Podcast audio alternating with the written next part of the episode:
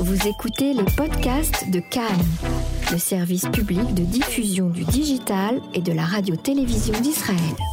Tel Aviv, capitale mondiale du vegan, une phrase qui sonne comme un slogan mais qui se justifie bien au regard des activités ou du militantisme vegan dans la ville et plus largement dans le pays. En pourcentage, Israël compte l'une des populations les plus véganes au monde. Cannes Vegan, nouvelle émission consacrée donc au phénomène en Israël et sur la planète. J'accueille euh, en plateau Nadia Ellis. Bonjour Nadia. Bonsoir David. Euh, docteur en analyse de discours, enseignante à l'université de Tel Aviv et chef vegan. Tout à fait. On va commencer par une actualité végane cette fois-ci, euh, en dehors d'Israël. Il s'agit de la petite sœur de la Fashion Week, la Vegan Fashion Week. Natacha Serossi pour en parler, bonjour. Bonjour David. Alors vous connaissez bien le secteur de la mode vegan pour en être devenu en quelques semaines l'un de ses principaux acteurs. Pour mémoire, euh, vous aviez répondu à nos questions cet été sur le lancement d'un sac vegan, euh, lancement en ligne sur une plateforme de financement participatif Kickstarter entre autres. Eh bien vous, vous venez de lever près de 1 million et demi de dollars sur cette plateforme, euh, ce qui vous a valu une apparition remarquée dans le magazine Forbes. Nous allons suivre avec vous les développements de cette industrie naissante de la mode, euh, mode vegan. Euh, et de ce point de vue-là, l'événement de ce mois-ci, c'est la Vegan Fashion Week. Euh, où cela se passe-t-il? Alors, la Vegan Fashion Week, elle se passe à Los Angeles. Mhm. Et de quoi parle-t-on exactement? Alors, c'est la deuxième édition de la Vegan Fashion Week. Alors, une Fashion Week en général, c'est une semaine où on a un mélange de soirées de gala, où il va y avoir des célébrités, de la presse qui va venir, on a des défilés, qui sont l'occasion pour les marques euh, de montrer leur dernière création, leur dernière collection. Et, ça va souvent aussi avec euh, un salon. Donc un salon, c'est un, espèce de point de rendez-vous entre les designers, les acheteurs et la presse, et évidemment des mhm. conférences sur le thème de la mode vegan. Donc la, la Vegan Fashion Week, en fait, c'est à peu près une semaine où on va se consacrer à la mode fashion à travers des différentes soirées de gala, des différents salons, euh, et donc, c'est un lieu de rencontre pour tous les designers, la presse, les acheteurs, les célébrités, les activistes. Oui, c'est ça. Soirée de, gala, célébrités, quelques noms, citez-nous-en citez parce qu'il ne s'agit pas de personnalités marginales. Alors non, alors cette année par exemple, euh, on a quand même euh, Moby qui, est venu, mhm. ainsi que Kate Nash. après dans les célébrités véganes, on a euh, Miley Cyrus, on a euh, Nathalie Portman, Pamela Anderson qui est aussi euh, très active, Ellen Page, Ariana Grande, mhm. pour n'en citer que quelques-uns. donc le, véganisme est de plus en plus trendy aussi, et pour les bonnes raisons. Mhm. Et quelle est la différence en préparant cette interview Nous avez parlé de, la différence entre la, la vegan, pardon, entre la, le fast fashion et le slow fashion. de quoi il s'agit exactement? Alors voilà, alors pour ça on va parler un petit peu peut-être du parcours d'Emmanuelle Rienda, qui est euh, mhm. l'organisatrice de la Vegan Fashion Week, qui est une française, qui est française, ouais, voilà, une française qui s'est installée aux États-Unis il y a une dizaine d'années, et elle a commencé dans la fast fashion. Quand on parle de fast fashion, on parle euh, d'une mode qui est rapide, qui est rapide parce que c'est produit rapidement, c'est acheté rapidement et c'est jeté rapidement. Euh, ça s'apparente un petit peu à la fast food.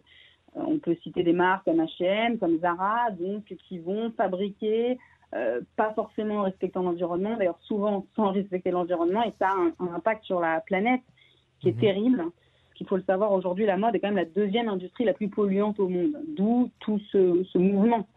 Euh, à un moment donné, on, commence à se poser des questions. À quel prix est-ce qu'on peut avoir envie de bien s'habiller? Mhm. Donc, cette Emmanuel Rienda qui a commencé dans la, dans la fast fashion, en parallèle de, son travail euh, aux États-Unis euh, en tant que showroom, a, elle-même développé euh, un, véganisme, elle est devenue végane, et donc elle a commencé à, s'intéresser à des questions d'environnement, des questions de bien-être animal. Et avec tout ce savoir-là qu'elle avait dans la mode, elle a pu mettre en place la Vegan Fashion Week, qui donc met en place une mode éthique, une mode éco-responsable, slow fashion. On utilise aussi le terme de slow fashion en contradiction avec la fast fashion, qui détruit la planète, et une mode qui, au contraire, va utiliser des ressources qui vont faire du bien à la planète, ou au moins ne pas l'abîmer. Mmh. Et euh, alors, combien de, de, jours elle dure, cette euh, Vegan Fashion Week? Alors, on a euh, une soirée de gala euh, le 10 et ensuite on a eu euh, trois jours de salon et de conférences en sachant que hier était la dernière journée.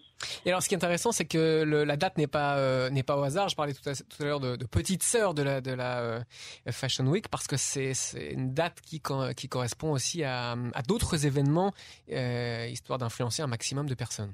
Exactement, et c'est ça qui est intéressant, et c'est là qu'on voit vraiment le concept de la Vegan Fashion Week, c'est qu'il y a quelque chose de, de très activiste derrière, puisqu'elle se déroule pendant le LA Market, mhm. donc qui sont des grandes réunions euh, de, de, différents salons de la mode euh, à Los Angeles, où des acheteurs se déplacent du monde entier, de tous les États-Unis, pour venir acheter euh, leurs prochains stocks, les prochaines collections qu'ils vont présenter dans leurs magasins, que ce soit des magasins en ligne, que ce soit des, des chaînes ou même des boutiques. Euh, donc on a les plus grands acheteurs au monde qui, se, qui, qui, sont là sur place pendant cette semaine-là et la Vegan Fashion Week est là en même temps pour présenter ces designers qui sont des designers qui avant tout s'intéressent au bien-être animal et, et sont pour une mode qui soit sans cruauté, une mode qui soit éthique dans le respect de l'animal. Euh, donc on vient un petit peu de manière très stratégique proposer des alternatives. Des alternatives. Et c'est ça qui est vraiment important, c'est de, de montrer que ce n'est pas un sacrifice. On ne doit pas choisir, il n'y a, pas, de... C'est vraiment la même chose, mais mieux. Mieux dans le sens où c'est mieux pour la planète, mieux pour, les animaux. c'est ça que la Vegan Fashion Week essaie vraiment de, de colporter comme message. Oui, c'est ça, c'est qu'il y a toujours plusieurs manières d'influencer de, ou de, de, lutter pour, pour une cause quelle qu'elle soit. Et ici, si je comprends bien, euh, je parle sous, votre contrôle, euh, le message se veut euh, en, positif et pas en négatif, au, moins autant contre que pour, ce qui, ce qui résume votre notion d'alternative. Tout à fait, tout à fait. C'est l'idée de dire, moi par exemple, quand j'ai quand j'ai fait cette plateforme participative mhm. sur les, sacs qu'on a vendus, évidemment que la majorité des clients ne sont pas véganes. Mais comme on leur propose une possibilité d'acheter un produit qui est beau, qui, qui, qui est qui est intéressant, alors même s'il est vegan, eh bien, on peut l'acheter parce que justement, on n'a pas de sacrifice, il n'y a pas de compromis à faire. C'est l'idée d'enlever le compromis. Mmh. Natacha Serossi, merci beaucoup pour cette euh, pour ces explications sur la vegan euh, Fashion Week et on aura l'occasion de vous retrouver pour commenter euh, cette, actualité de, de l'industrie de la mode vegan. Merci, merci à vous. Merci David. On revient à Nadia Alice. Euh, Nadia, est-ce que ça vous surprend ce, développement de, la mode vegan non, ça me surprend pas parce qu'il y a du développement dans le monde vegan dans, tous les contextes, que ce soit la mode, que ce soit l'alimentaire, que ce soit vraiment euh, même la philosophie de vie, euh, évidemment le côté santé et le côté écologie qui est à la une de tous les journaux récemment.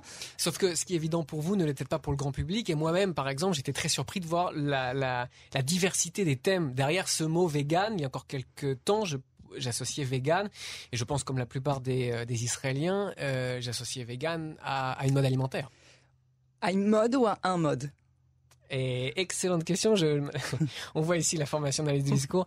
oui, voilà. Alors, il n'y avait rien de dégradant dans une mode. Rien de... Mais, euh, non, il n'y a rien de dégradant, mais il faut dire que si, comme c'est naissant, oui. effectivement, comme c'est naissant, on pouvait peut-être parler d'une mode. En tout cas, si ça se pérennise, on, on peut effectivement parler, là, totalement d'accord avec vous, d'un mode. Euh, on va peut-être employer le mot tendance, mais au mhm. sens positif du terme, mhm. c'est-à-dire il y a de plus en plus de gens qui adoptent euh, donc ce style de vie. C'est un style de vie qui inclut effectivement donc euh, euh, l'environnement, la santé et, et la cause animale. Et à l'intérieur de la cause animale, il y a aussi effectivement le côté mode, fourrure.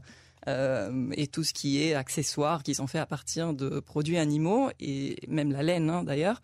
Euh, tout ça est produit avec euh, une cruauté énorme. Donc ceux qui adoptent ce mode de vie, ce style de vie pour essayer de diminuer la souffrance animale, évidemment qu'ils essayent aussi de la diminuer à travers la mode également. Donc non, je suis pas surprise pour répondre mmh. à la question par rapport au développement dans le monde de la mode. Avant de, voir avec vous le versant politique israélien euh, et l'entrée en politique de ce thème vegan en 2019, euh, deux actualités. Une première qui est liée à ce qu'on vient d'entendre et qui concerne la Californie. Mm-hmm. Par rapport à la fourrure Tout à fait. Oui, donc, euh, donc la Californie devient le premier État américain à interdire la vente de fourrure euh, il faut souligner qu'on parle d'État et non pas de ville, parce que jusqu'à aujourd'hui, il n'y avait que des villes qui mhm. individuellement euh, pouvaient interdire la vente de fourrure. Que ce soit aux États-Unis ou dans d'autres pays. En tout cas, il n'y a pas d'État en tant qu'État qui a pu interdire jusqu'à aujourd'hui la vente de fourrure. et donc la Californie est le premier, tout en sachant que Israël était censé être le premier il y a quelques années déjà. Il y a toute une histoire euh, lié au monde de la politique, du lobby et même de l'intervention du Premier ministre derrière une proposition de loi qui avait la plupart des euh, parlementaires euh, de son côté mhm. et qui finalement n'a pas passé. C'est une histoire qui remonte à, quelques, il y a quelques années déjà. il faut savoir qu'en Israël, la vente de fourrure est presque nulle. Il y a peut-être deux magasins dans tout le pays qui vendent encore de la fourrure. Évidemment, c'est de la fourrure importée. On, ne produit pas de fourrure en Israël au moment où euh, les activistes pour l'interdiction de la vente aux fourrures ont essayé de faire passer cette euh, proposition de loi, euh, évidemment, ils ont eu des problèmes avec les juifs ultra-orthodoxes. Il y a certains de ces juifs qui portent un chapeau en fourrure qui s'appelle Streimel. Et donc, ils ont eu l'intelligence d'exclure ce type de chapeau de la proposition de loi. Du coup, ils ont eu aussi l'appui des, des, parlementaires ultra-orthodoxes, donc la plus grande majorité vraiment du Parlement. Mais euh, c'est à ce moment-là que euh, le Parlement, euh, enfin plutôt le Premier ministre canadien et aussi des, des hommes politiques de la Scandinavie ont appelé directement le Premier ministre israélien, à l'époque c'était Netanyahou, comme aujourd'hui par, ailleurs, euh, pour lui demander d'intervenir directement euh, pour cette proposition de loi, pour l'interdire de peur qu'il y ait un précédent mhm. et qu'Israël donc soit un précédent euh, législatif pour l'interdiction de la fourrure et qu'à partir de ça, d'autres pays passent la loi. Pourquoi aussi c'était si important qu'Israël ne soit pas le pays qui, qui donc devient le précédent? Parce que justement Israël étant la capitale et vraiment à l'avant-garde dans tout ce qui est véganisme et protection des droits des animaux, eh ben, il fallait que ce soit pas euh, la première, euh, disons, le, début d'un domino euh, qui interdise la vente de fourrure après dans le reste du monde. Et alors donc, avant de poursuivre, revenir et poursuivre sur ce cas israélien à proprement parler, cette autre actualité qui cette fois-ci concerne l'Europe et la France, la chaîne Buffalo Grill a donc a annoncé cette semaine qu'elle allait lancer des burgers végétariens avec une société Beyond Meat. Mmh.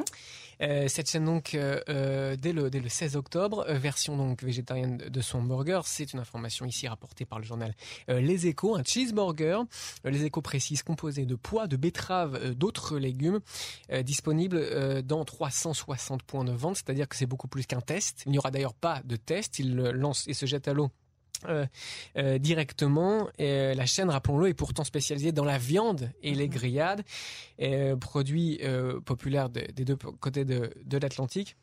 Ici, l'entrepreneur affirme qu'on parle, en tout cas, vous, je reprends votre terme, lui aussi le, le, dit, une vraie tendance de consommation. Et en termes de, euh, recettes, eh bien l'enseigne a, repensé ses recettes en fonction aussi de cet euh, élément vegan. Et 80% de, de, de, ces recettes ont été repensées selon donc le journal euh, Les Échos. On en vient donc maintenant et on entre vraiment dans, le vif du, du sujet avec l'entrée en politique. un nouvel acteur politique, le, le vegan, la conversion cette fois-ci dans le monde politique de, de, de, très nombreuses initiatives et aussi d'un changement de mentalité, on en a parlé. 2019, mhm. euh, euh, si on devait associer en Israël l'année 2019 avec un nom vegan, ce serait Tal Gilboa. Euh, alors il y a en oui, tout oui et non, oui, et non. oui non justement parce qu'effectivement euh, ça ne fait pas consensus.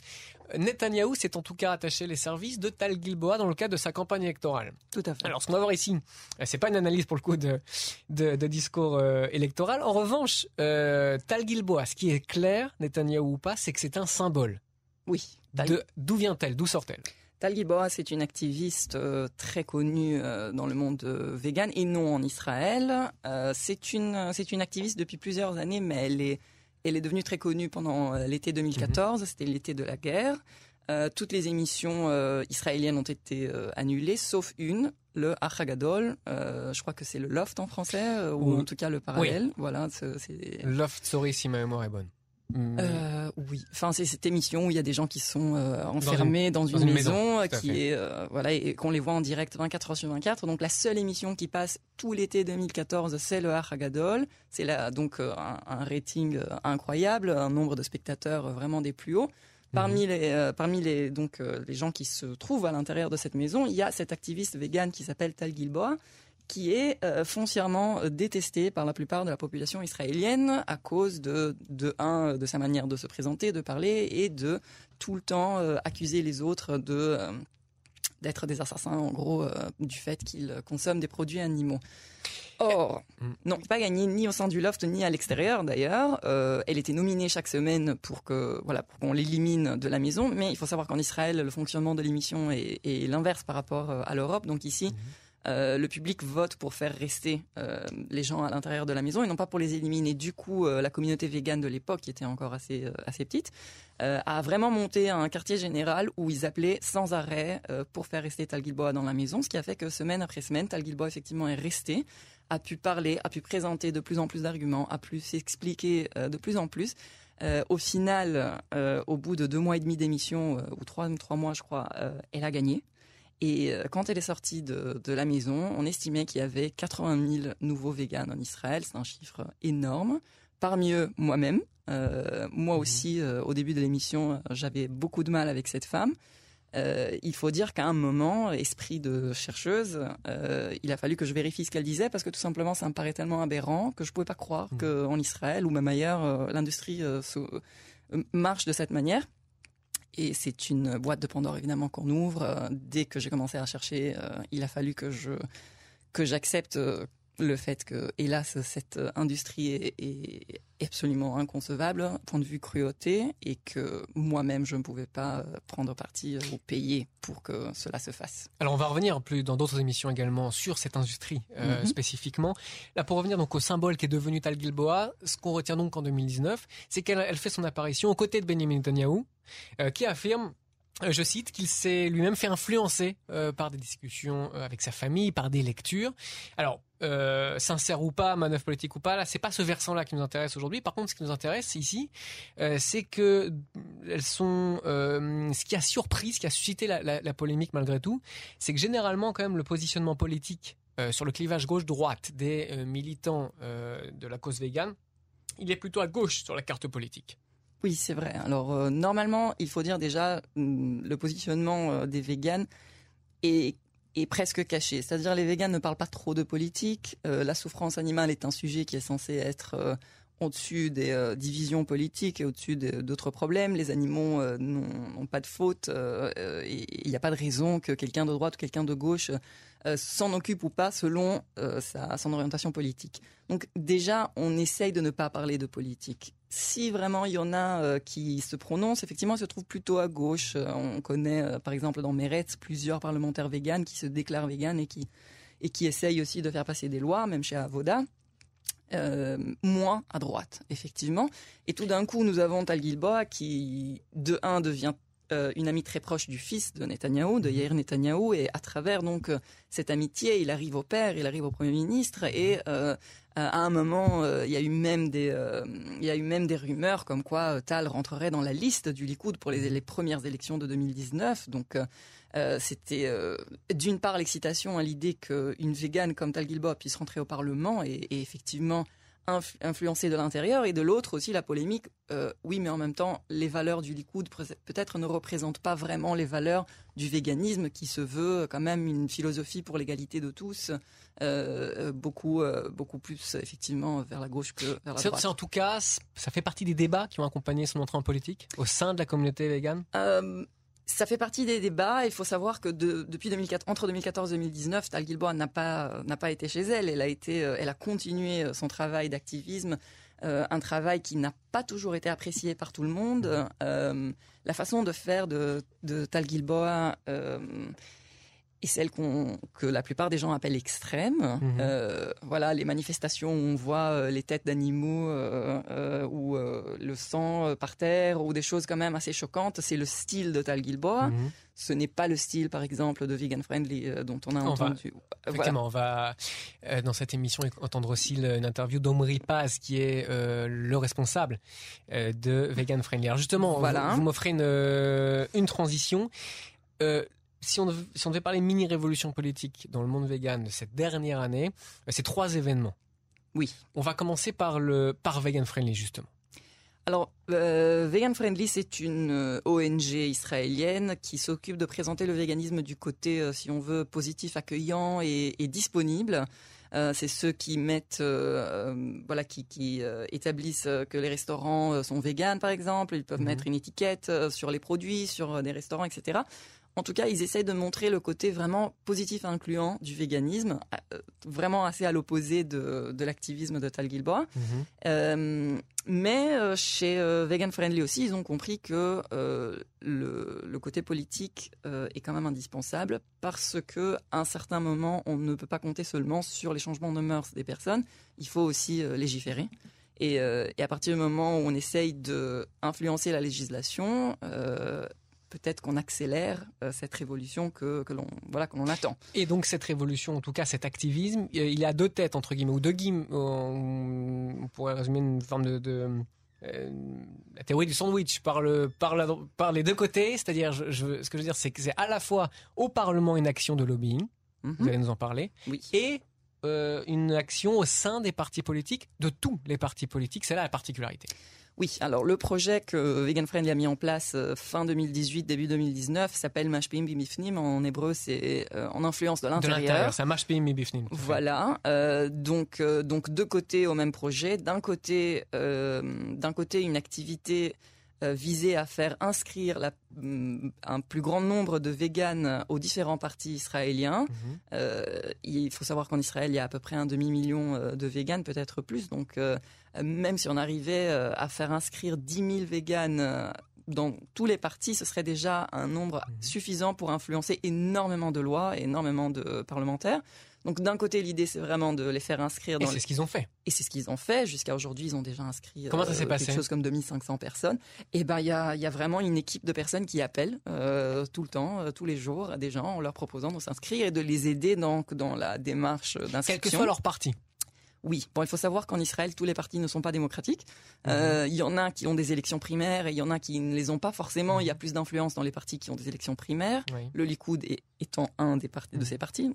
Euh, mais euh, légalement, Vegan Friendly ne peut pas dire aux gens où se positionner ou Mhm. à quel parti s'inscrire. Donc c'est vraiment euh, l'aide que, que cette ONG offre, c'est plutôt euh, dans l'accompagnement, dans l'inscription, et non pas pour les convaincre à s'inscrire dans un parti ou En revanche, ce qui, est, l'autre. ce qui est très assumé en termes de militantisme, c'est qu'elle a ici la volonté de créer un rapport de force nouveau. Complètement. C'est-à-dire vous euh, infiltrer, mais infiltrer au bon sens du terme. C'est-à-dire que de la même manière qu'on, ce que je veux dire, c'est que vous euh, vous prenez place, vous, vous prenez place au sein d'un parti quel qu'il soit, avec donc l'espoir que les que vous qu'on ne pourra plus vous ignorer et que les candidats devront vous prendre en compte dans les politiques publiques plus tard. Tout à fait. C'est une pratique euh, très connue et, absolument normale en Israël. Euh, Il y a eu un lobby de chauffeurs de taxi qui ont pu empêcher l'entrée de Uber en Israël avec ce même fonctionnement. Ils se sont inscrits en masse au Likoud. euh, Ils étaient 4000.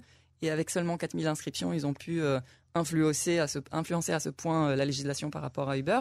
Euh, et il y a d'autres exemples. Donc c'est quelque chose d'absolument euh, légitime euh, en Israël. En même temps, euh, il faut aussi prendre en considération le fait que 5% de la population, c'est un chiffre énorme. Et cette population n'est pas représentée aujourd'hui d'aucune manière. Euh, au contraire, même euh, c'est un peu... C'est un peu vu comme quelque chose de sympa, c'est mignon. bon, vous pouvez manger au restaurant, et il y a beaucoup de restaurants, mais on ne prend pas en considération le fait que le véganisme étant un mode de vie, comme on a vu tout à l'heure, qui Oui. inclut plusieurs facettes et plusieurs problèmes et plusieurs préoccupations, euh, on demande en fait que, cette philosophie de vie soit représentée au Parlement de la même manière où d'autres philosophies sont représentées. Je, je pense euh, euh, à la communauté LGBT qui qui aussi est représentée aujourd'hui de manière mm, ouverte, que ce soit dans la municipalité, que ce soit au gouvernement, parce qu'il y a eu des parlementaires qui proviennent de cette communauté, qui se sont affichés, qui se sont fait élire parce que membres de cette communauté. Euh, et le véganisme, en fait, euh, euh, reprend un, un peu ce, ce le type mode de fonctionnement. Voilà. Oui, c'est plus un mode d'action qu'une qu'une similitude parce que si on prend l'exemple LGBT, là on parle d'identité, parfois d'identité sexuelle. Est-ce que vous diriez qu'il y a une identité végane ou bien un mode ou, Oui. ou un mode de vie? Parce que c'est pas Bah, forcément la chose. c'est un- un mode de vie qui représente une partie de l'identité de la personne pour la plupart des véganes. Je dis pas tous, parce qu'il y a des véganes qui Mhm. le sont pour des questions de santé. Euh, Il y a des véganes aussi qui n'ont pas envie de s'impliquer en politique, mais en tout cas pour la plupart des véganes, euh, le véganisme devient vraiment une partie de son identité parce que tout simplement, ça représente ses valeurs et les valeurs font partie de l'identité d'une personne. Et alors, donc, on a eu donc de manière assez concomitante sur fin 2018-2019 ces actions de vegan friendly ONG israéliennes, le lobbying, voilà, le lobbying, c'était en fait le deuxième, euh, le deuxième côté de ce même projet. Le deuxième versant. Voilà, donc d'un côté, euh, les, les, gens qui s'inscrivent au parti, et de l'autre côté, euh, la mise en place vraiment d'un vrai lobbying à la Knesset, mhm. avec, avec une lobbyiste à temps plein qui donc travaillerait de la Knesset tous les jours pour quelque part aussi équilibrer la situation. Il y a un lobbying extrêmement fort, que ce soit de l'industrie de la viande, l'industrie des produits laitiers, euh, et d'autres industries. Donc euh, il n'y a jamais eu quelqu'un, parce que la communauté végane évidemment n'a jamais eu de fonds pour se permettre tout cela, euh, qui, qui, puisse aussi aller parler aux parlementaires de l'intérieur de la Knesset de manière, encore une fois, légitime, parce que le lobbying est légitime et légal. En Israël pour aller pour aller représenter les intérêts d'une si grosse communauté comme la communauté végane, en sachant que la communauté végane se fait porte-parole des animaux. Mmh. Évidemment, les animaux n'ont pas de porte-parole, n'ont pas de voix et ne sont même pas vus. Donc la communauté végane se prête à être. Oui, d'ailleurs, l'un des euh, noms de, en termes de mythisme, c'est intéressant. L'un des noms de euh, Tal Gilboa, d'une de euh, initiatives, c'était le Front de libération animale. Tout à fait. Alors, ils n'ont pas de, pas de nom, mais en tout cas, il y a parfois ce mimétisme vis-à-vis de mouvements portés par des hommes. on a eu aussi, et ça c'est le troisième élément, ou le premier chronologiquement en tout cas, enfin c'est assez concomitant, c'est 12 derniers mois, les élections locales, municipales, avec euh, une liste euh, dont l'enjeu principal était la cause végane. Et vous, vous connaissez le je connais bien la liste pour l'avoir euh, fondée effectivement. pour l'avoir fondée tout à fait. Euh, oui alors ça c'était vraiment il y a un an exactement. C'est la liste Tel Aviv Tivonit en hébreu. Donc en français ce serait Tel Aviv vegan qui se présente aux élections municipales. C'est un ami à moi un activiste vegan très connu qui s'appelle Omer Shalev euh, qui euh, me contacte donc pour euh, monter cette liste, la première au monde, qui se présente aux élections municipales, vraiment autour d'un agenda complètement vegan.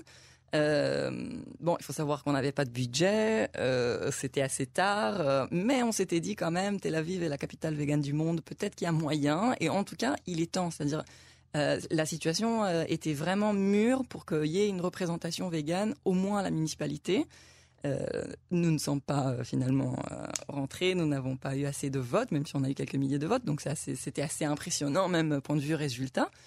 pas assez pour rentrer, mais on a quand même obtenu un résultat assez exceptionnel, c'est-à-dire que tous les autres partis se sont sentis obligés de parler de véganisme eux aussi, parce que on était quand même sur la bouche de pas mal de gens, et, du coup, bah, toutes les autres listes ont commencé à dire ah mais nous aussi on a des on a des membres de la liste qui sont véganes, ah, mais nous aussi on pense à ça, mais nous aussi on va parler de ça, en sachant que évidemment mm, de la municipalité on peut rien faire vraiment pour la cause animale, mais on peut beaucoup faire pour protéger les intérêts de la communauté végane, donc qui est très très grande à Tel Aviv. Euh, je sais que c'est c'est pas intuitif, mais il faut penser à des choses même de base. Euh, un enfant euh, vegan va à l'école, mais il n'y a pas il a pas de menu vegan dans la dans la cantine. Euh, et, dans les institutions publiques, il n'y a pas d'offre végane. Euh, il n'y a pas euh, d'éducation par rapport à l'alimentation dans les écoles. Il n'y a pas d'éducation par rapport aussi aux animaux. Qu'est-ce qui se passe? Comment, comment l'industrie se passe? On a, on a tendance à amener les enfants voir une usine où on prépare le houmous, où on prépare le pain. on les amènera pas à l'abattoir. Il y a une raison. C'est parce que évidemment ça choque. Alors si ça choque, pourquoi c'est bon? Enfin, Pourquoi pourquoi on est euh, pourquoi on est prêt à faire manger quelque chose à un enfant, mais on n'est pas prêt à lui montrer comment c'est fait. Il y a, beaucoup, beaucoup de choses qui peuvent se faire de l'intérieur de la municipalité. En termes de programme, vous aviez un programme, donc il s'agissait pas seulement, euh, en l'occurrence, de, de, travailler sur les consciences. Vous aviez des propositions euh, de politique publique à l'échelle locale. Tout à fait. Et très, c'était vraiment très pratique. c'était pas mmh. que point de vue éducatif, mais aussi. Euh, bon voilà, comme je comme je l'ai dit, euh, finalement on n'a pas eu assez de votes. Ce qui, ce qui en est sorti de tout ça finalement, c'est que euh, j'ai été embauchée par Vegan Friendly pour être la première lobbyiste à la Knesset. donc j'ai pu travailler avec avec cette ONG pendant quelques mois. Malheureusement, il y a eu un enchaînement d'élections. Mhm. En 2019, qui a fait que le projet a été, enfin en tout cas le côté lobbyisme a été mis en pause. Ceci dit, l'impact, euh, euh, vous êtes là aussi bien placé pour savoir en tant que docteur en analyse de discours, euh, l'impact d'une rhétorique n'est pas forcément mesurable à l'instant T. Euh, il se peut très bien que le, discours évolue ces, prochaines années. Mais complètement. Donc, mais, c'est même pas qu'il se peut, c'est sûr, hein, parce que il, suffit de regarder vraiment ce qui se passait en 2014 mhm. et ce qui se passe en 2019. C'est deux mondes différents. C'est ce que rappelait, rappelait Omri Paz, qu'on entend dans cette émission aussi. Lui-même est surpris, en tout cas souligne la conversion très rapide des Israéliens au véganisme. En termes de pourcentage, en tout cas. Tout à fait. En termes de pourcentage, effectivement, c'est le pourcentage le plus haut au monde. C'est une. Alors que c'était pas, c'était loin d'être le cas. Il a, il a rappelé le chiffre d'à peine 1%. Tout à fait. Euh, bah c'est un cas, euh, c'est un cas vraiment qu'on étudie à l'étranger, en tout cas pour essayer de comprendre euh, ce qui s'est passé en Israël. Bon, faut savoir que euh, le fait qu'Israël est un pays euh, très petit fait que c'est très facile de rencontrer des véganes. Donc euh, aujourd'hui, il y a vraiment personne qui ne connaît pas de vegan, qui n'a pas de vegan dans sa famille euh, ou dans son cercle d'amis. Donc déjà le discours euh, est facile.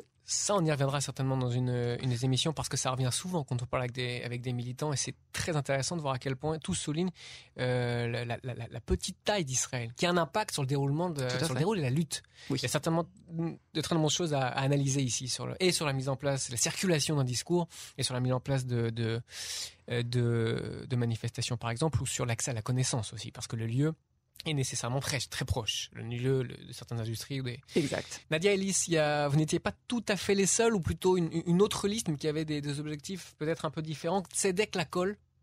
Tzedek Lacol, c'est un parti qui s'est présenté aux élections nationales, pas aux élections municipales, déjà mhm. euh, il y a quelques années, et puis encore en 2019.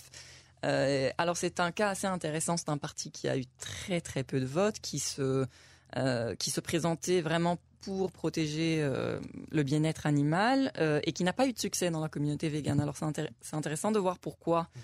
euh, il n'a pas eu de succès. et il faut comprendre que si l'intérêt pour le bien-être animal fait partie de la cause végane, la cause végane ne fait pas forcément partie de d'un parti, enfin du programme d'un parti comme Tzedek Lacol qui s'occupe seulement d'animaux. Ce que je veux dire, par exemple, euh, par rapport à ce que j'ai dit tout à l'heure sur euh, les véganes de Tel Aviv qui euh, ont des difficultés peut-être, ou même en dehors de Tel Aviv, à vivre donc leur véganisme. Tout ça n'était pas pris en considération par un parti comme Tzedek Lacol, qui s'occupait vraiment seulement des animaux, mais surtout, Tzedek Lacol, apparemment, son erreur a été de ne pas prendre en considération le fait que, au niveau national, dans un pays comme Israël, où il y a une énormité de problèmes en plus des problèmes liés aux animaux, euh, que ce soit la sécurité, que ce soit l'économie euh, et tout le reste. Euh, même des même des électeurs véganes ont d'autres intérêts à cœur et ils préfèrent voter pour un parti qui parle aussi de bien-être animal avec d'autres questions que pour un parti qui pense seulement aux animaux parce qu'ils comprennent que la situation globalement est plus complexe. Et c'est justement à partir de cette leçon que Tal Gilboa s'est aussi présenté donc dans cette campagne du Likoud pour montrer que le Likoud, en plus de tous les intérêts qu'il a et en plus de tous les sujets qu'il touche, dans son programme qui n'est pas officiel parce qu'il n'a pas de programme officiel, mais enfin bon, en tout cas, on sait très bien euh, ce que le Likoud veut. Euh, il y a aussi cet intérêt pour la cause animale et pour le bien-être animal. Donc, euh, il va falloir suivre l'actualité de Tal Gilboa parce que s'il était nommé à un poste, parce que si Netanyahou, voilà, une révolution en l'occurrence dans le milieu du vegan politique. complètement. Si Netanyahou devient effectivement le premier ministre et que ce gouvernement se fait, euh, on lui a promis, Netanyahu lui a promis un poste officiel à l'intérieur du gouvernement en tant que conseillère euh, du Premier ministre pour mmh. les affaires euh, concernant les animaux. Ce serait, ce serait énorme. Ce serait sans précédent. Nadia Alice, merci beaucoup pour cette pour toutes ces explications. Merci à vous. Euh, enseignant donc à l'université Tel Aviv, docteur en analyse de discours, chef vegan et euh, je précise, il n'est pas trop tard pour préciser d'origine italienne. Donc merci pour euh, merci à vous pour les cet entretien en français qui n'est pas votre langue maternelle. Ouais, voilà, je pense qu'on entend que je cherche mes mots parfois.